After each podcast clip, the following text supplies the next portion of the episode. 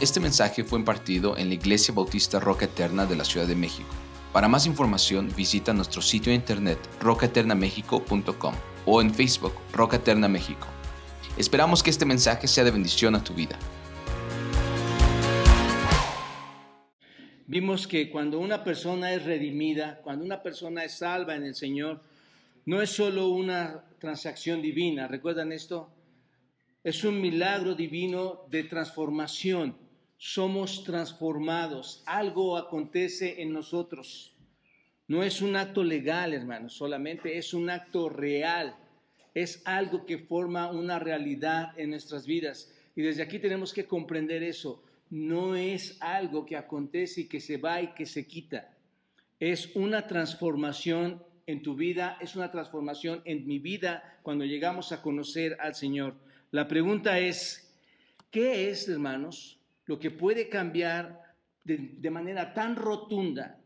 ¿Qué es lo que puede cambiar de manera tan poderosa, tan dramáticamente a una persona? ¿Qué es lo que hace que esa persona pueda tener un cambio tan fuerte, hermanos, en su vida pasada y que ahora tenga una vida diferente. Bueno, cuando tú lees, por ejemplo, primera a los Corintios, vayan todos a primera a los Corintios, y lo van a tener aquí al frente en este, este pasaje. En primera a los Corintios, capítulo 6, hermanos, versículos 9 al 11, eh, cuando tú lo lees, dice lo siguiente, hablando de cómo es que alguien puede ser tan transformado tan poderosamente. ¿De acuerdo? Observa lo que dice 1 Corintios 6 en el versículo 9. ¿No sabéis que los injustos no heredarán el reino de Dios? ¿Quiénes no heredarán el reino de Dios, hermanos? Los injustos. No, no erréis ni los fornicarios. ¿Quién no va a heredarlo también, hermanos? ¿Quién, ¿Quién tampoco?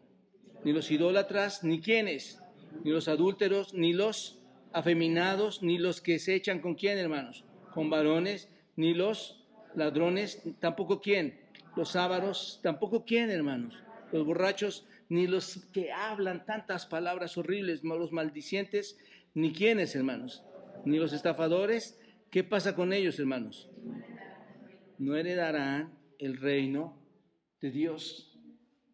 Todas estas personas, hermanos, en pocas palabras, están descalificadas por su pecado, ¿no es cierto? Y yo veo, hermanos, que cualquier pecado aquí, no importa cuál sea, si eres un mentiroso, si eres un afeminado, si eres un ladrón, si eres un estafador, no importa, todos están al nivel de una situación. ¿Cuál es? No heredar qué? El reino de Dios. ¿Te das cuenta de esto? Aquí está todo tipo de persona malvada. Obsérvalo. Hay, hay personas cristianas que se sienten no malvadas, y que pueden hacer lo que quieran, hermanos, pero lo vamos a, los vamos a descubrir en este, en este texto, hermanos. Pero hay personas que pueden señalar, estirar su dedo, como lo vimos la semana antepasada, su dedo tan largo para decir, tú eres esta persona, tú eres esta persona. Un verdadero cristiano va a orar por aquellas personas que están mal, ¿no es cierto? No, no, un verdadero cristiano se comporta como Cristo, hermanos. Cristo nunca hizo cosas tan fatales como las que un supuesto cristiano hace hoy en día supuestos creyentes que dicen ser, pero no lo son, hermanos. Aquí está toda la clase depravada, aquí está toda la clase malvada. Eran los corintios, hermanos, recuerden esto. Y no quiero detenerme aquí, pero era, era toda una ciudad corrompida. Era la iglesia que estaba formada. este texto, hermanos, está dirigido a los corintios. A ellos se le está dirigiendo Pablo, les está diciendo, estas son todas las fichitas que eran ustedes perversos, ¿no? Pero cuando sigues leyendo, luego habla algo acerca de estas mismas personas. Observa el versículo 11. ¿Qué habla de estas personas? Dice, y esto erais qué, hermanos? Algunos, mas ya habéis sido qué? Lavados. ¿No te pone a pensar esto inmediatamente, hermanos? Ya habéis sido qué? Santificados. Ya habéis sido qué? justificados, pregunto, ¿quiénes? ¿Quiénes? Los adúlteros, los afeminados, los que se echan con varones, los mentirosos, los habladores, los, los ladrones. ¿En quién, hermanos? En el nombre del Señor Jesús por su Espíritu de nuestro Dios. Hermanos, alguien que puede transformar es solamente Dios por medio de su gracia, dándonos a nuestro Señor Jesucristo sin merecerlos y dotándonos del Espíritu Santo a nosotros. ¿No es cierto, hermanos?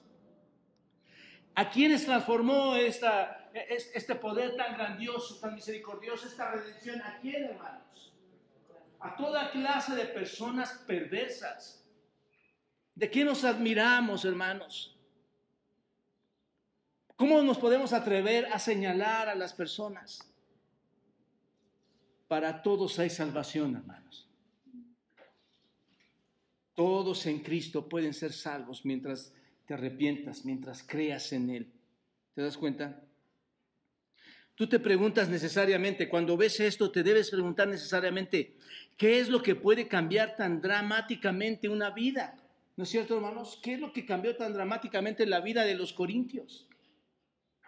¿Qué es lo que pasó con ellos? Bueno, Hermanos, aquí está la importancia, no es repetitivo, es algo que tenemos que entender porque de esto depende nuestra verdadera relación con Dios. La respuesta a esta pregunta, hermanos, se encuentra en el sexto capítulo de Romanos. El, precisamente el capítulo que estamos leyendo que nos habla de la transformación total de una vida a través de la salvación. ¿En quién, hermanos? En Cristo. Jesucristo puede cambiar totalmente a cualquier persona, hermanos, desde su interior hasta su exterior, ¿no es cierto? Puede hacer un cambio pleno. El Nuevo Testamento, hermanos, contiene un versículo muy poderoso, un versículo clave para, que, para, para esto. Vayan a Gálatas 2.20. Observen lo que dice Gálatas 2.20, hermanos. Ahí está Pablo hablando en, forma personal, en primera persona, hablando él mismo. ¿Y qué es lo que dice Pablo, hermanos? Con Cristo estoy que con Cristo estoy juntamente crucificado. ¿Y qué pasa, hermanos? Con Cristo estoy juntamente crucificado. Piensen, hermanos, no quiero entrar a este texto, pero piensen, con Cristo estoy crucificado. ¿De qué está hablando, hermanos? ¿Cuánto tiempo dura crucificado una persona? ¿A qué te lleva la crucifixión? Con Cristo estoy juntamente, ¿qué, hermanos? Muerto. Con Cristo estoy juntamente crucificado. ¿Entendemos esto? Y ya no vivo yo, mas vive Cristo en mí. Yo ya no vivo, sino que vive Cristo en mí. Y lo que ahora vivo en la carne, lo vivo en la fe del Hijo de Dios, el cual me amó y se entregó a sí mismo por mí. Esto es una verdad impresionante. No sé si se dan cuenta, hermanos. Soy crucificado con quién, hermanos? Con Cristo. Sin embargo, ¿estoy muerto? No, estoy vivo pero no yo, sino quién, hermanos. Cristo es quien vive ahora. ¿En dónde, hermanos? En mí. Un nuevo yo. Ahora hay un nuevo yo. ¿Se dan cuenta de esto? Ahora una nueva persona. Es el que vive. El viejo yo, ¿dónde está, hermanos? Se ha ido. Ese viejo hombre ya no está. ¿Qué ha pasado con él? Ha muerto. ¿Se dan cuenta? El nuevo yo vive. Ahora yo soy uno con Cristo. En el momento que creemos en nuestro Señor Jesucristo, hermanos, algo acontece. Cuando tú crees en el Señor Jesucristo, hay un milagro divino. Y cuando las personas que dicen ser creyentes no muestran esto, hermanos, lo único que hacen es ser tropiezo a otras personas incrédulas por pensar que el poder de, que Dios no tiene poder para levantar de los muertos a los pecadores, hermanos. ¿Te das cuenta de esto? Entonces, el asunto es este somos crucificados con Él, estamos enterrados con Él. Ese es el milagro divino. Somos crucificados con Él, estamos enterrados con Él. Esto es, morimos en su muerte. Cuando Cristo murió en la cruz, nosotros morimos en esa misma cruz y luego nos levantamos para qué, hermanos? Para, resucitarnos a una nueva vida. somos nuevas personas, a una nueva vida. Desde aquí piénsalo, no, no, hay, no hay manera en que tú puedas decir que todo congenia si tu vida no cambió. No hay manera de que, lo, de que puedas argumentar que el efecto del poder de Dios en la cruz no, lo, no fue contigo. Solo hay un argumento para eso. ¿Sabes cuál es? no haber creído, no ser redimido. Ese es el único argumento que hay. Entonces, estamos, hermanos, para una nueva vida. Estamos transformados y ese es el tema, hermanos. Entendamos eso. No es que no, es que nada sucedió, fuimos transformados y es el tema que Pablo está eh, trabajando en este capítulo 6, hermanos. Y lo trabaja en el capítulo 7 y lo trabaja en el capítulo 8. Es el resultado de la santificación. Es, es, es, lo que Dios nos ha dado después de, haber resucitado en Cristo, la santificación. El Señor cuando te salva también te lleva a la santificación. ¿Te das cuenta? Les pregunto, hermanos, ¿puede una persona ser cristiana y seguir viviendo en la misma relación con el pecado que tenía antes de ser salvo? Vimos la, vimos la respuesta la semana antepasada, ¿no es cierto? En el capítulo, en, el versículo 2 de este capítulo 6. ¿Cuál era la respuesta? En ninguna manera. ¿Qué significa eso, hermanos? Era de molestia, de ira, de enojo de Pablo. Y la respuesta es de ninguna manera. Ni Dios lo quiera. Ni Dios lo quiera. Esa es, la intención, esa es la profundidad de la, de la respuesta de Pablo. Y aquí está la razón, aquí está la clave de toda la sección, hermanos. En el versículo 2 ¿cómo viviremos aún en él? Es una pregunta, ¿cómo viviremos aún en el pecado? ¿Cómo vamos nosotros que hemos muerto al pecado a seguir viviendo más tiempo en él? ¿Se dan cuenta, hermanos? Es una contradicción total decir que eres creyente y vivir en el pecado. Y lo vamos a estar desarrollando un poco, hermanos. Un creyente, entonces, no puede continuar con la misma relación que tenía con el pecado antes. No puede vivir de la misma manera, hermanos. Él no puede seguir pecando, y entiéndalo esto, hermanos, para que, para que entendamos esta parte. No puede, podemos, he explicado que, no hemos, que, no, que seguimos pecando. Pero el creyente renacido en Cristo, que ha, que ha sido crucificado con, con el Señor Jesucristo, él no puede seguir pecando al mismo nivel. ¿Están de acuerdo? en la misma medida, en, el mismo estándar como lo hizo antes de haber sido salvo. ¿Están de acuerdo en eso, hermanos?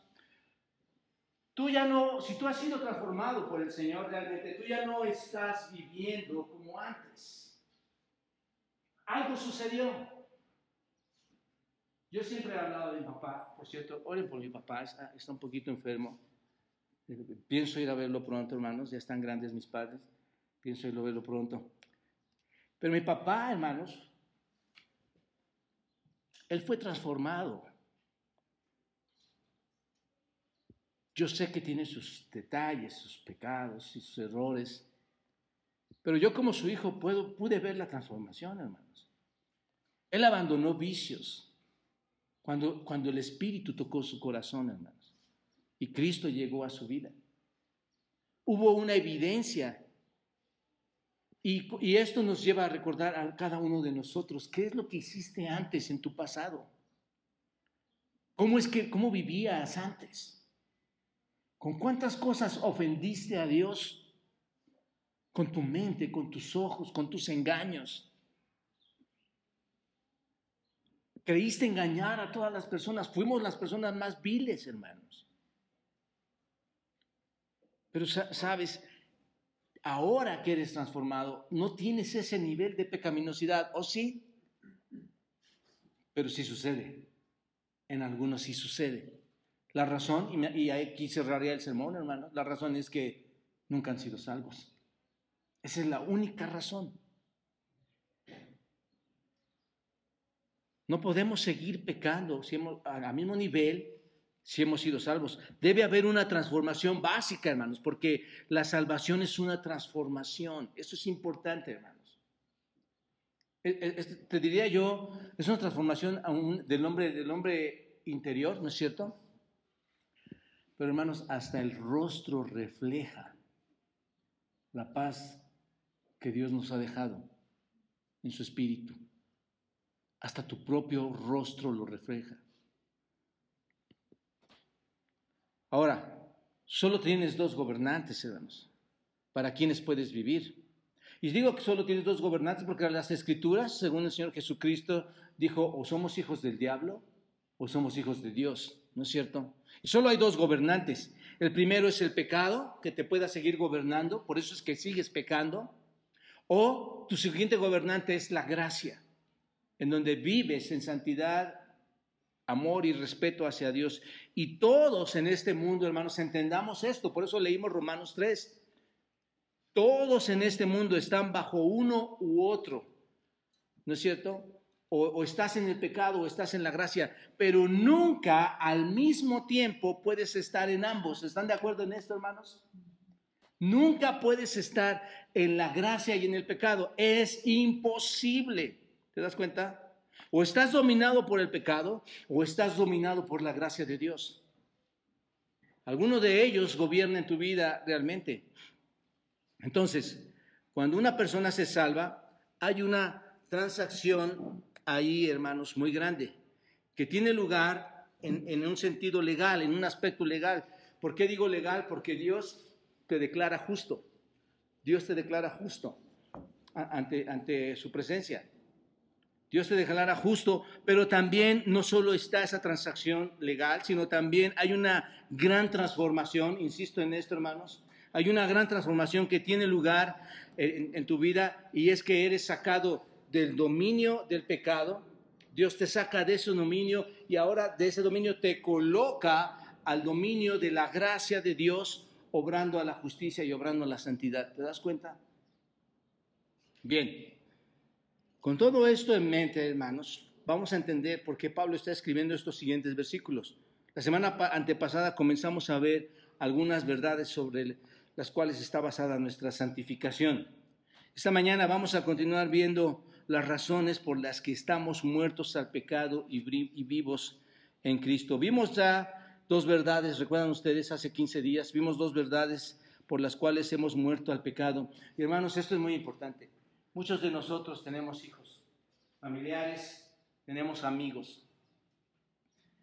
Yo espero, hermanos, que dejemos de ser una iglesia que viene a sentarse, a escuchar. Qué precioso llegar y que te puedas llevar esto a tu casa y que puedas ver estas verdades primero en tu, propia persona, las podamos ver en nuestra propia persona cuando hacemos actos, cuando, cometemos errores, cuando hacemos cosas.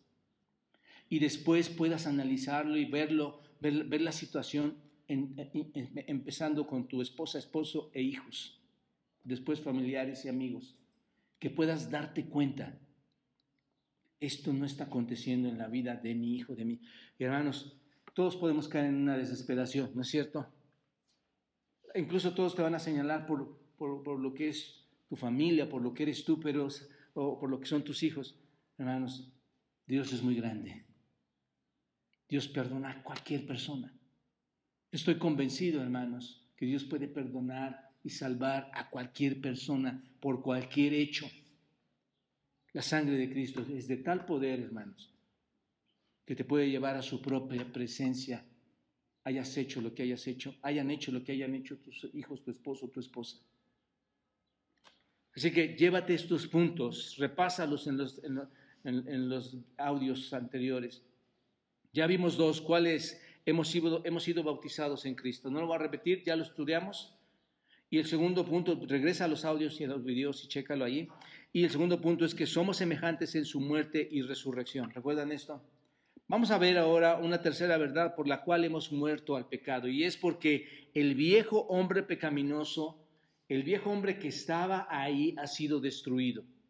Ha sido destruido. Observa, versículo 6. Versículo 6 dice, sabiendo esto.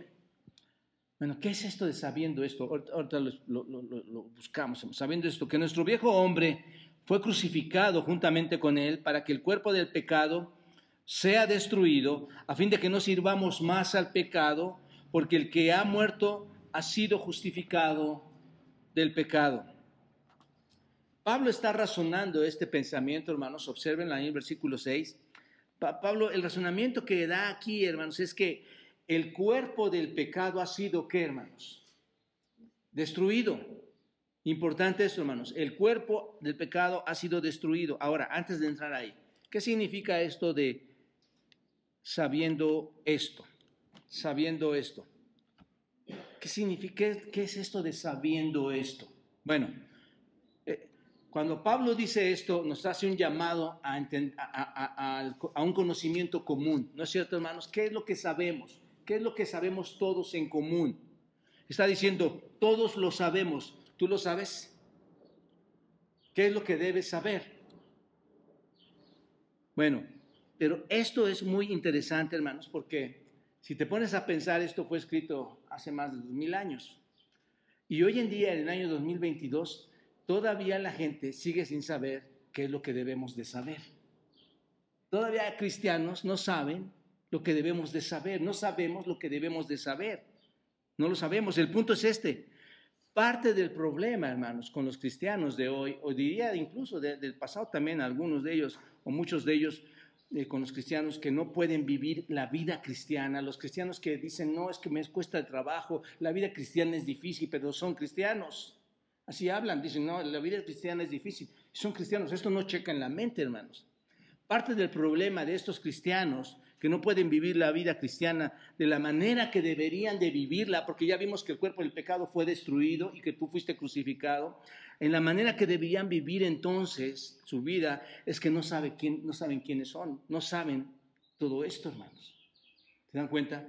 Tal vez era muy común para los de aquel tiempo, de la, nueva, de la iglesia nuevo testamentaria, entender esto, quiénes, qué es lo que debían de saber, pero ahora es un poco difícil para muchos hermanos. Bueno, esta frase sabiendo te lleva, está apelando al conocimiento común entre los creyentes, incluyendo a la carta a los romanos, incluyendo a estos hombres ahí en Roma, hermanos.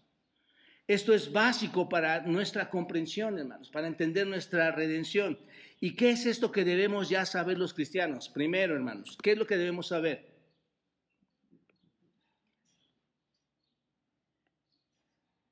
¿Qué debemos saber, hermanos? Que nuestro viejo hombre es crucificado con quién, hermanos? Con Cristo. Esto es lo que debemos de saber. Parece simple, pero eso es lo que debemos de saber. Observa bien esto. No dice que nuestro viejo hombre fue lastimado, que nuestro viejo hombre fue más o menos muerto, pero no murió, que nuestro viejo hombre nada más se le causó una herida y ya. ¿Dice eso el texto, hermanos? Aquí es importante entender el texto, por eso pasamos tiempo, hermanos, para entender la voz de Dios que quiere transmitir una verdad importantísima, porque es lo que debemos de saber. Ahí está la gente pensando que poco a poco va a ir adelante haciendo cambios en su vida. Mentira, hermanos. Dice que nuestro viejo hombre fue qué, hermanos? No está herido ese viejo hombre. Dice que está muerto. Eso es lo que dice este texto. Ese viejo hombre está aquí, hermanos, muerto, está crucificado, está muerto. Ahora, ¿qué es ese viejo hombre? ¿O qué es el viejo hombre? Bueno, vayan a Efesios capítulo 4. Incluso desde el capítulo 2, hermanos, pero vayan a este.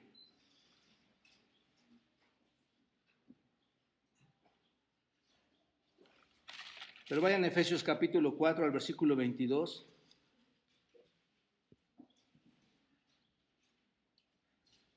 Dice el versículo 22, ¿lo tienen? 4.22. Observen, eh, estamos analizando qué es el viejo hombre para entender esta porción. Dice, en cuanto a la pasada manera de vivir, despojados de qué, hermanos? Es el mismo viejo hombre, o será otro, hermanos?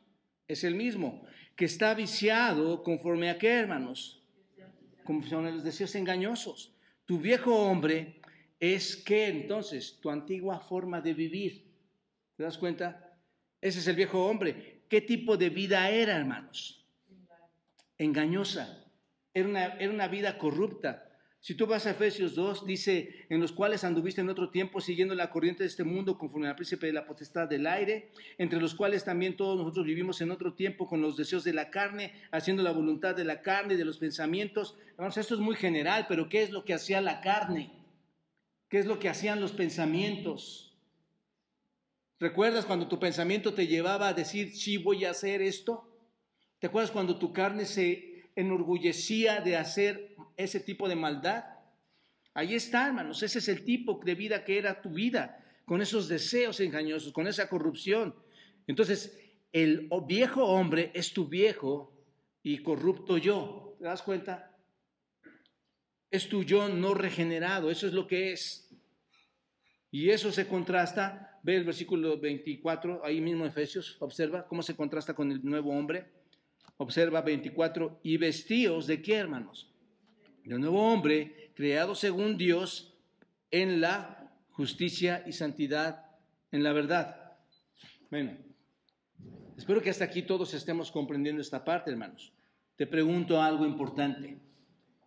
¿Qué eres tú? ¿Qué eres tú?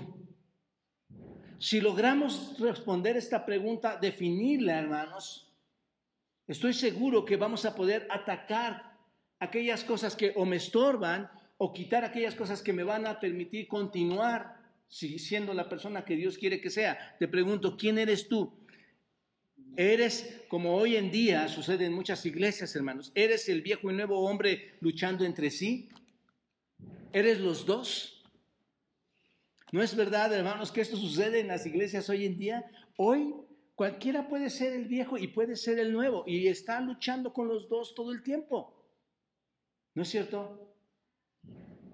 Por más que tú o alguien ayude, hermanos, tal vez nos estamos equivocando al, ver la escritura, pero ayúdenme a ver si encontramos en las escrituras algo que nos diga que podemos vivir eh, eh, cómodamente o conjuntamente el viejo hombre y el nuevo hombre, hermanos.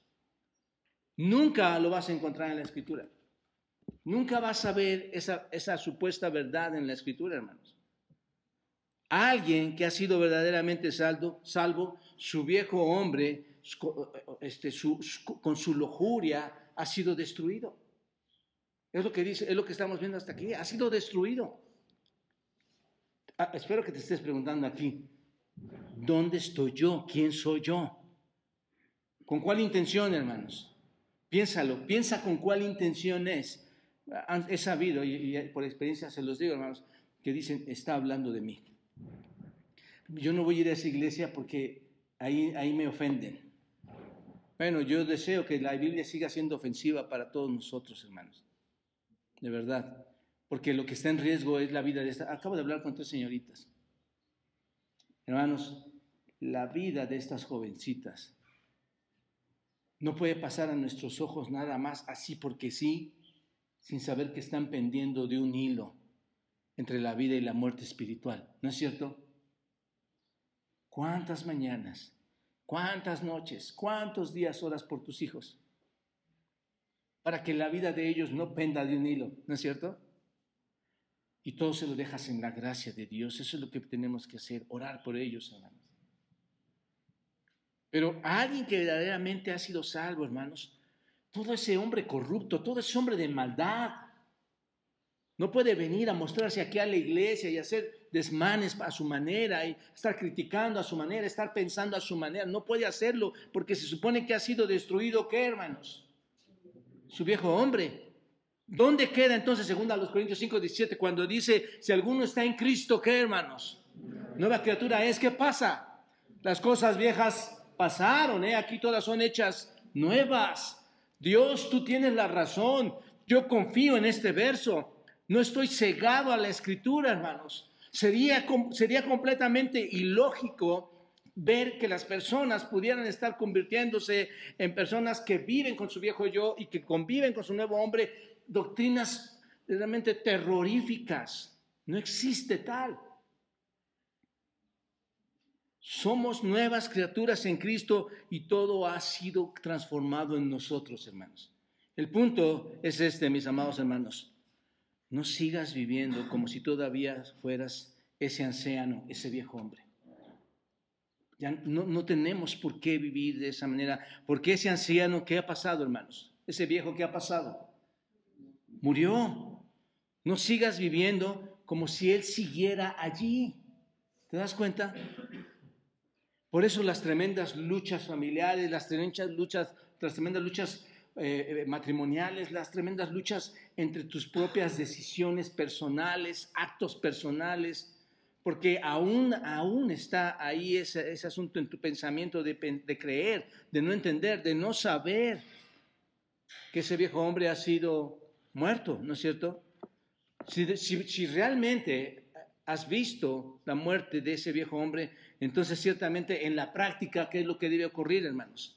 Deberías vivir conforme al nuevo hombre, si verdaderamente has visto la, la muerte de ese viejo hombre.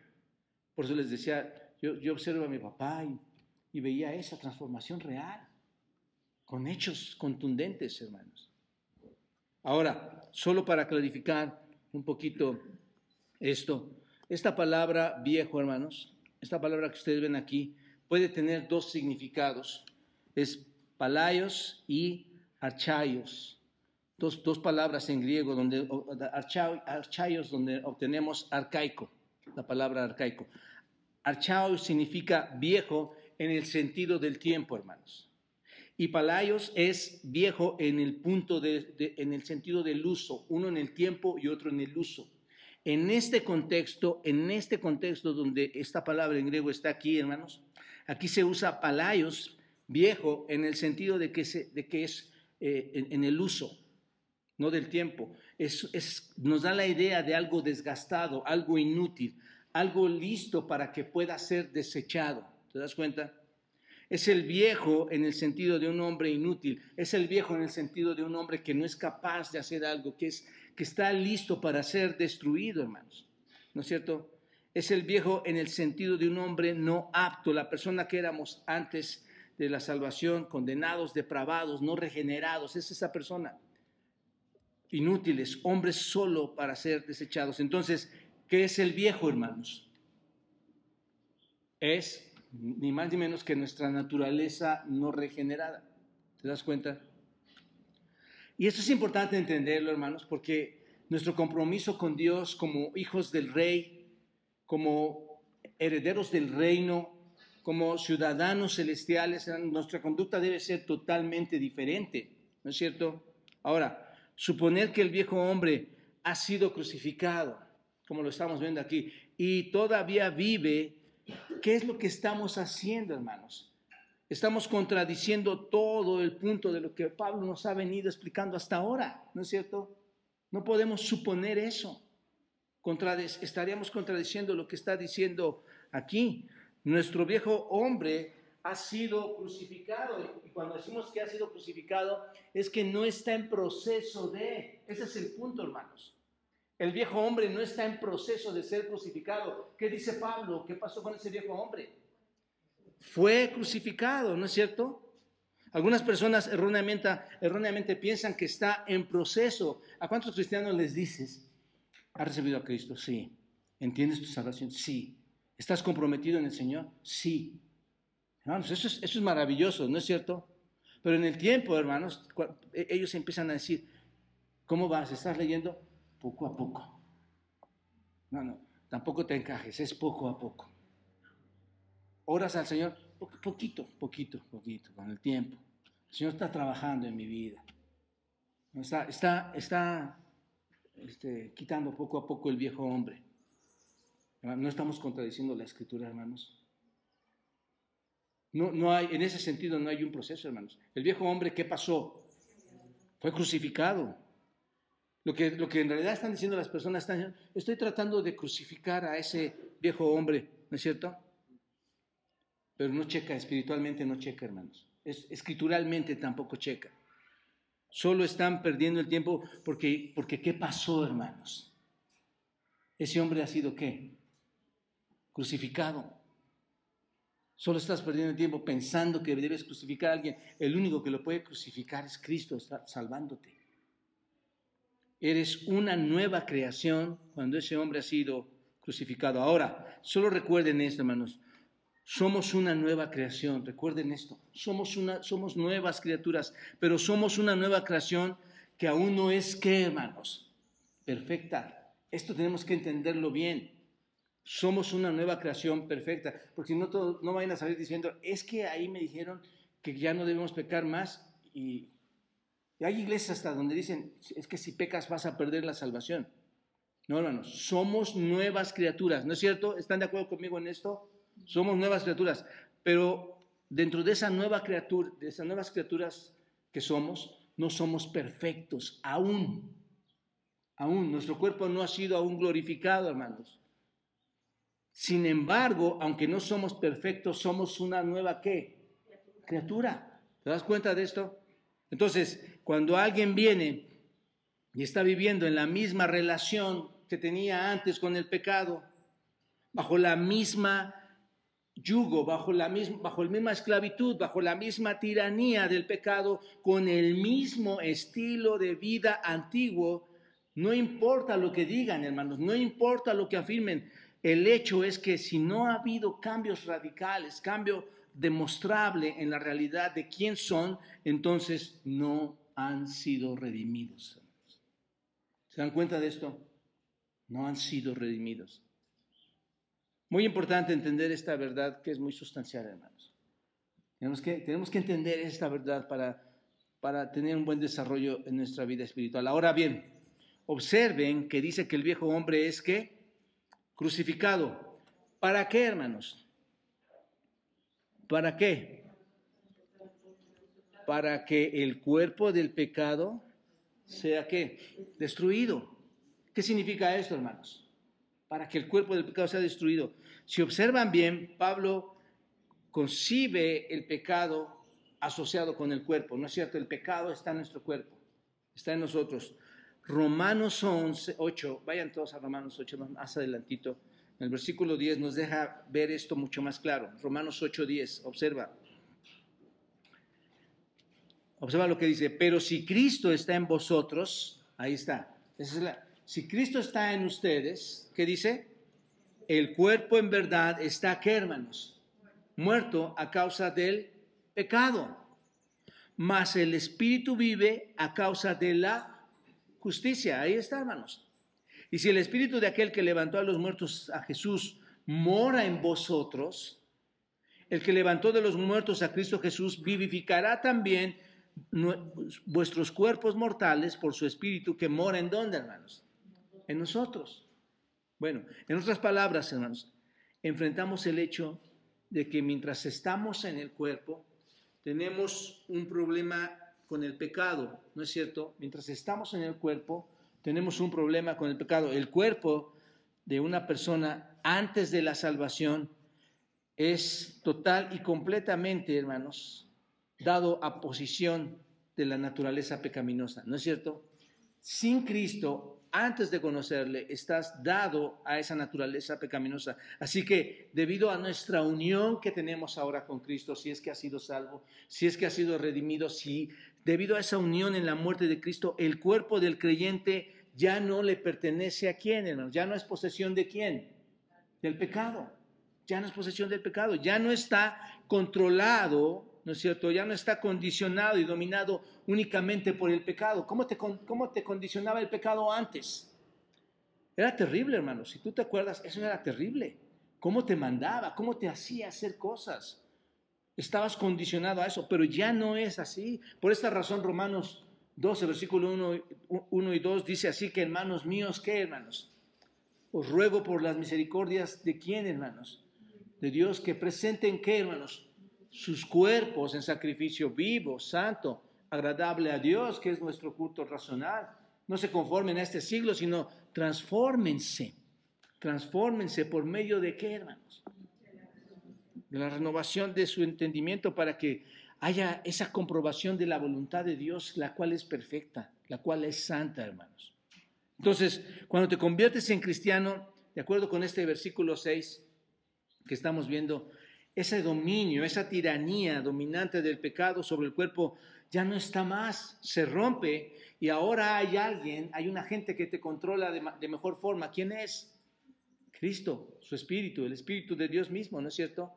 Gálatas 5:24 dice, pero los que son de Cristo han crucificado su carne o la carne con sus pasiones y deseos. Los que son de Cristo, ¿qué hacen, hermanos? Han crucificado su carne, ¿con qué hermanos? Con sus pasiones y con sus deseos. ¿Quiénes? ¿Quiénes son los que hacen eso? Los que son de Cristo. ¿Te das cuenta? Así que la carne ha sido matada, ha sido asesinada en términos de, su tiranía, en términos de su dominio. ¿Te das cuenta? Esto es importante. La carne en términos de ser dominante ha sido muerta. La idea es que aquí el cuerpo del pecado pierde dominio, pierde dominio total, pierde control total sobre, sobre el pecado, hermanos. Entonces, no podemos olvidar nunca estas verdades. No olvides que tu viejo yo murió en dónde? En la cruz con Cristo para que la tiranía del pecado, como murió, moriste con Cristo en la cruz, no nos pudiera, ¿qué hermanos? Tomar ya. No, no haya más tiranía del pecado sobre nosotros. Así que de ahora en adelante no debemos servir más a qué, hermanos. Aquí está. No sirvamos más al pecado. Si el pecado hubiera desaparecido con la muerte, hermanos, no estaría esta frase aquí. ¿Están de acuerdo conmigo en esto? pero sigue estando porque aún seguimos siendo imperfectos. Espero que, espero que entendamos esto, hermanos. Cuando alguien no es regenerado, ¿cuál es su estilo de vida, hermanos? Pecar, pecar. Ah, recuerden, somos nosotros. No, no eres regenerado, entonces, ¿qué es lo que hace el hombre? Peca, peca y peca. Ahora, la fuerza controladora en nuestra vida, hermanos, es la gracia, es la, es la, la justicia, es la piedad, es la santidad. Y Pablo afirma esto, básicamente lo vuelve a afirmar en el versículo 7, cuando dice, porque el que ha muerto, dice, porque el que ha muerto ha sido, ¿qué hermanos? Justificado de qué? Del pecado. No es más que la afirmación de lo que está diciendo en el versículo 6, ¿de acuerdo? No es tanto la idea de que estamos muertos, hermanos. Y creo que lo entendemos todos en ese sentido. No es que estamos muertos, es la idea de que nosotros los que morimos somos liberados de qué, hermanos? Del pecado. Ok, ahora, nuevamente, permítanme decirles en este punto algo importante, hermanos. No significa que seamos liberados de la presencia del pecado. ¿Están de acuerdo? No significa eso, hermanos. El pecado todavía está, no solo en nosotros, sino ¿dónde está, hermanos? Alrededor, ¿no es cierto? El pecado todavía está alrededor de todos nosotros. Este, mientras está en la carne, mientras tenemos nuestra carne puesta aquí, hermanos, el pecado va a estar ahí, ¿no es cierto? Yo creo que lo has sentido, lo has vivido, lo has experimentado. Y vas a tener que estar luchando con esto mientras todavía tengamos algunas de esas viejas tendencias. ¿Alguien tiene esas viejas tendencias, hermanos? Pecaminosas. Mientras todavía tengas esas inclinaciones o uh, propuestas humanas a pecar, vamos a tener problemas. ¿Están de acuerdo? Lo vamos a ver en Romanos capítulo 7, cuando Pablo dice que el, pecado que abunda en él, lo que quiere hacer, lo que no quiere hacer, exactamente eso es lo que hace. No, lo vamos a ver. Pero el punto de Pablo aquí es que al morir en Cristo el pecado ya no reina, ya no gobierna sobre nosotros. ¿Están de acuerdo, hermanos? Una persona justificada es liberada del pecado. Una verdad muy importante. Una persona justificada es liberada del pecado. ¿Dónde estás tú? ¿Dónde estás tú? Importante. No queremos llegar, hermanos, sin conocimiento a la presencia de Dios, habiendo perdido el tiempo pensando en que eras justificado y todavía seguías viviendo así. Una cuarta verdad, una cuarta verdad por la cual hemos muerto al pecado, la muerte de Cristo es la muerte al pecado. La muerte de Cristo es la muerte al pecado. Versículo 8 y dice, y si morimos con Cristo, creemos que también viviremos con Él sabiendo que Cristo, habiendo resucitado de los muertos, ya no muere. La muerte no se enseñorea más de él, porque en cuanto a murió, al pecado murió una vez por todas, mas cuanto vive, para Dios vive. Esto es básicamente, hermanos, sencillo, esto es simple de entender. E, esto es un resumen de lo que Pablo está diciendo. El verso 8 que vemos aquí tenemos las mismas ideas que ya hemos estudiado en el versículo 3, que ya hemos estudiado en el versículo 5, cuando dice que hemos muerto con Cristo y ahora hemos resucitado a una nueva vida con Cristo. Básicamente es eso, hermanos. Ahora, Pablo dice, creemos que también viviremos con Él. Y si morimos, creemos que también viviremos, viviremos con Él. El tiempo futuro al que está hablando aquí, hermanos, viviremos. ¿A cuál, a cuál parte apunta? ¿A dónde apunta este viviremos? Al futuro. ¿Cuándo? ¿En qué tiempo? Parece que cuando vas a morir y cuando llegas a la presencia de Dios, ¿no es cierto? Pero no es así, hermanos. Estamos leyendo todo el contexto. Cuando tú estás viendo esto, el tiempo futuro no apunta, no creo, hermanos, que apunte al tiempo de que cuando vamos a estar en el cielo. Si el cuerpo fue crucificado y muerto, ¿a cuál tiempo apunta entonces, hermanos? Hoy. ¿No es cierto? Está apuntando a que apunta al día de hoy y no, solo no solo el día de hoy, sino de hoy en adelante y hasta que Cristo venga por nosotros o muramos, o bien este, apunta también hasta la presencia de Dios, apunta desde tu conversión hasta la eternidad. ¿Te das cuenta? Ese es el punto. Y si morimos con Cristo, creemos que también viviremos. Si yo vivo en Cristo hoy, ¿cuál debe de ser mi comportamiento con el pecado, hermanos? De abandono, de rechazo. ¿Cuándo? Hoy. A partir de hoy o a partir del día que en Cristo fui salvo, hermanos. Luego, versículo 9, observa, versículo 9, de nuevo, moviéndose en, las mismas ideas, el mismo pensamiento, sabiendo que Cristo, habiendo resucitado de los muertos, ya no muere más, la muerte no se enseñorea de él. En otras palabras, hemos muerto una vez en Cristo. Nos levantamos para caminar ahora en qué, hermanos? A una nueva vida, ¿no es cierto? Estamos seguros de que eso es para siempre, hermanos, porque el versículo 9 dice que nunca va a morir de nuevo. Observa, ¿por qué? ¿Por qué nunca va a morir de nuevo? Porque el dominio del pecado se rompió la primera vez y única vez que murió Cristo. Ahí se rompió el dominio, la única vez y la primera vez que murió Cristo. Sabemos esto, ¿por qué, hermanos? Porque Dios lo resucitó de entre los muertos. Y cuando salió de la tumba, mostró algo muy importante, mostró algo muy trascendental. ¿Qué fue? Acabó con el dominio del pecado. Cuando Él resucitó, acabó con el dominio del pecado, porque el poder del pecado, como dice Pablo en, Corintios, el, aguijón del pecado, que es la muerte, hermanos, acabó con ella. El pecado es muerte. Y Cristo acabó con la muerte en su resurrección. Y acabó con tu muerte espiritual en su resurrección. Y cuando conquistó la muerte, lo único que sucedió es que demostró que él había vencido el pecado. ¿Te das cuenta? Finalmente, observen el versículo 10, hermanos. Hay dos puntos importantes ahí.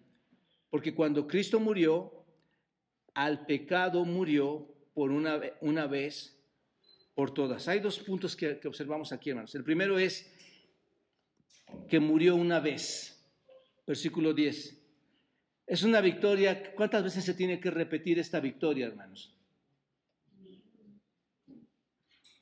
¿Cuántas?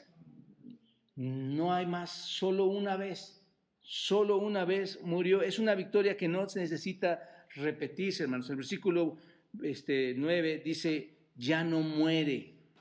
¿No? ¿Por qué? Porque la muerte no tiene más poder en él. Cristo ha acabado con ese poder. Este es un principio que vemos en Hebreos, hermanos. Cuando tú vas al libro de Hebreos, este, nos muestra que en el Antiguo Testamento, ¿qué es lo que tenían que hacer, hermanos, para el perdón de los pecados del pueblo de Dios? ¿Qué tenían que hacer? Tomar un animal y ¿qué tenían que hacer? Sacrificarlo. Y después volvían a pecar y tenían que tomar otro animal y ¿qué debían hacer? Y luego otra vez tomaban otro animal y sacrificarlo. Así, una y otra vez, una y otra vez este, para redimir al pueblo de los pecados. Pero Cristo, hermanos, el Cordero de Dios, la verdadera ofrenda de Dios, se ofreció en sacrificio por cuántas veces al pecado, hermanos. Una sola vez. Una sola vez. Hebreos dice, capítulo 10, versículo 12, dice, pero Cristo, habiendo ofrecido una vez y para siempre un solo sacrificio por los pecados, se ha sentado a la diestra de Dios. ¿Cuántas veces se ofreció un sacrificio por los pecados? Una sola vez. Y la otra cosa, hermanos, es al pecado murió. Al pecado murió. ¿Qué significa esto, hermanos? Al pecado murió. Porque da a entender que parece que Cristo murió a su pecado. Pero cuando tú ves Romanos, en Romanos 6, en el versículo 2, dice que morimos al pecado nosotros. Y luego en este versículo 10 dice que murió al pecado. Recordemos, hermanos, que Cristo fue sin qué? Sin pecado. ¿No es cierto? Él nunca fue sensible al, pecado, nunca fue víctima como nosotros del pecado o, nos, o como nosotros hacíamos morar el pecado y lo practicábamos. Entonces no podemos decir que Cristo debería morir al pecado también porque Él fue perfecto. ¿Están de acuerdo? Entonces no significa eso. ¿Qué significa? Significa que Cristo murió a la culpa del pecado. ¿Te das cuenta? Esto es, esto es en el sentido legal. Él murió a la culpa del pecado. ¿Por qué tenía que morir a la culpa del pecado? ¿Recuerdan Romanos 6, 23? Este, 3, que dice, la paga del pecado es que, hermanos? Muerte. La paga del pecado es muerte. Alguien debía morir, ¿no es cierto? Alguien debía morir para pagar ese pecado. Ese es el castigo del pecado. Y cuando Jesús murió en la cruz, hermanos, Él murió al pecado en términos no de su pecado, sino en términos de pagar ese pecado. ¿Están de acuerdo?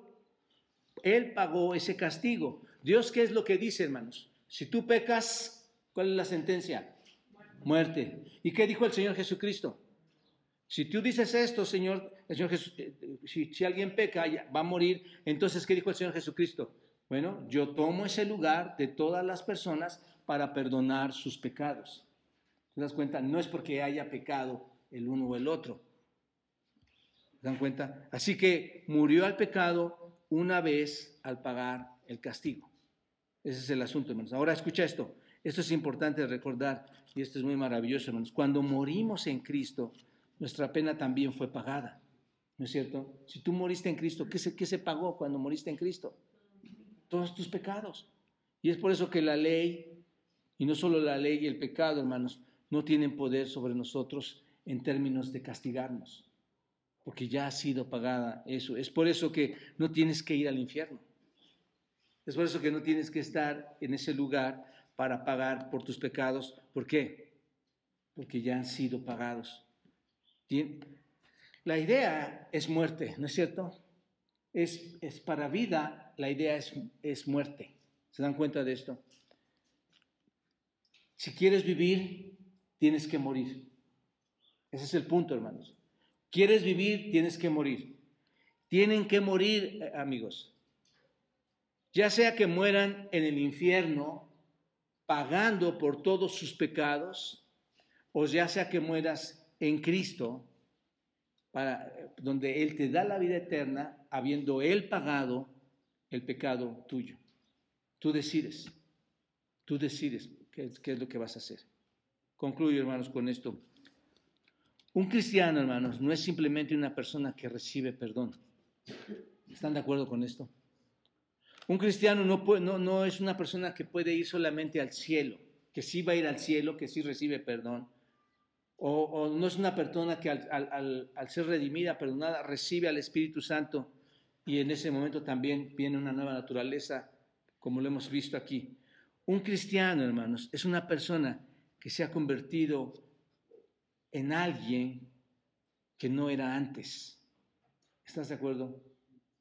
Un verdadero cristiano es alguien que, que se convirtió en lo que no era antes.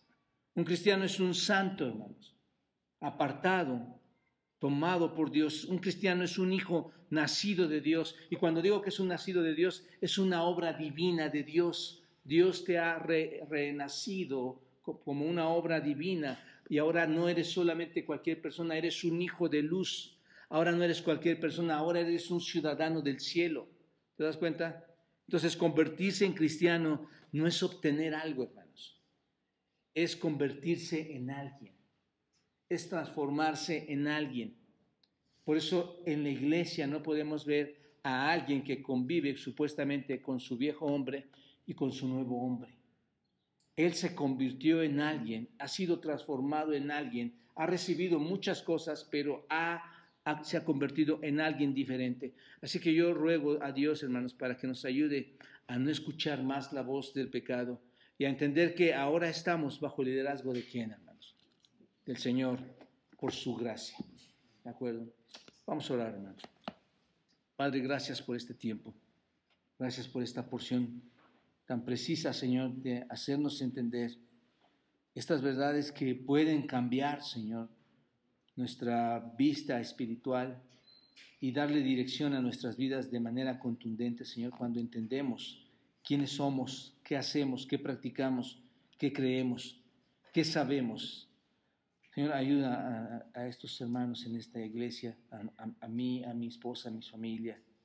Ayúdanos a todos, Dios, a ver esta verdad importante en nuestras vidas. En tus preciosos hermanos nos ponemos para que tú sigas obrando en cada uno de nosotros. Y Señor,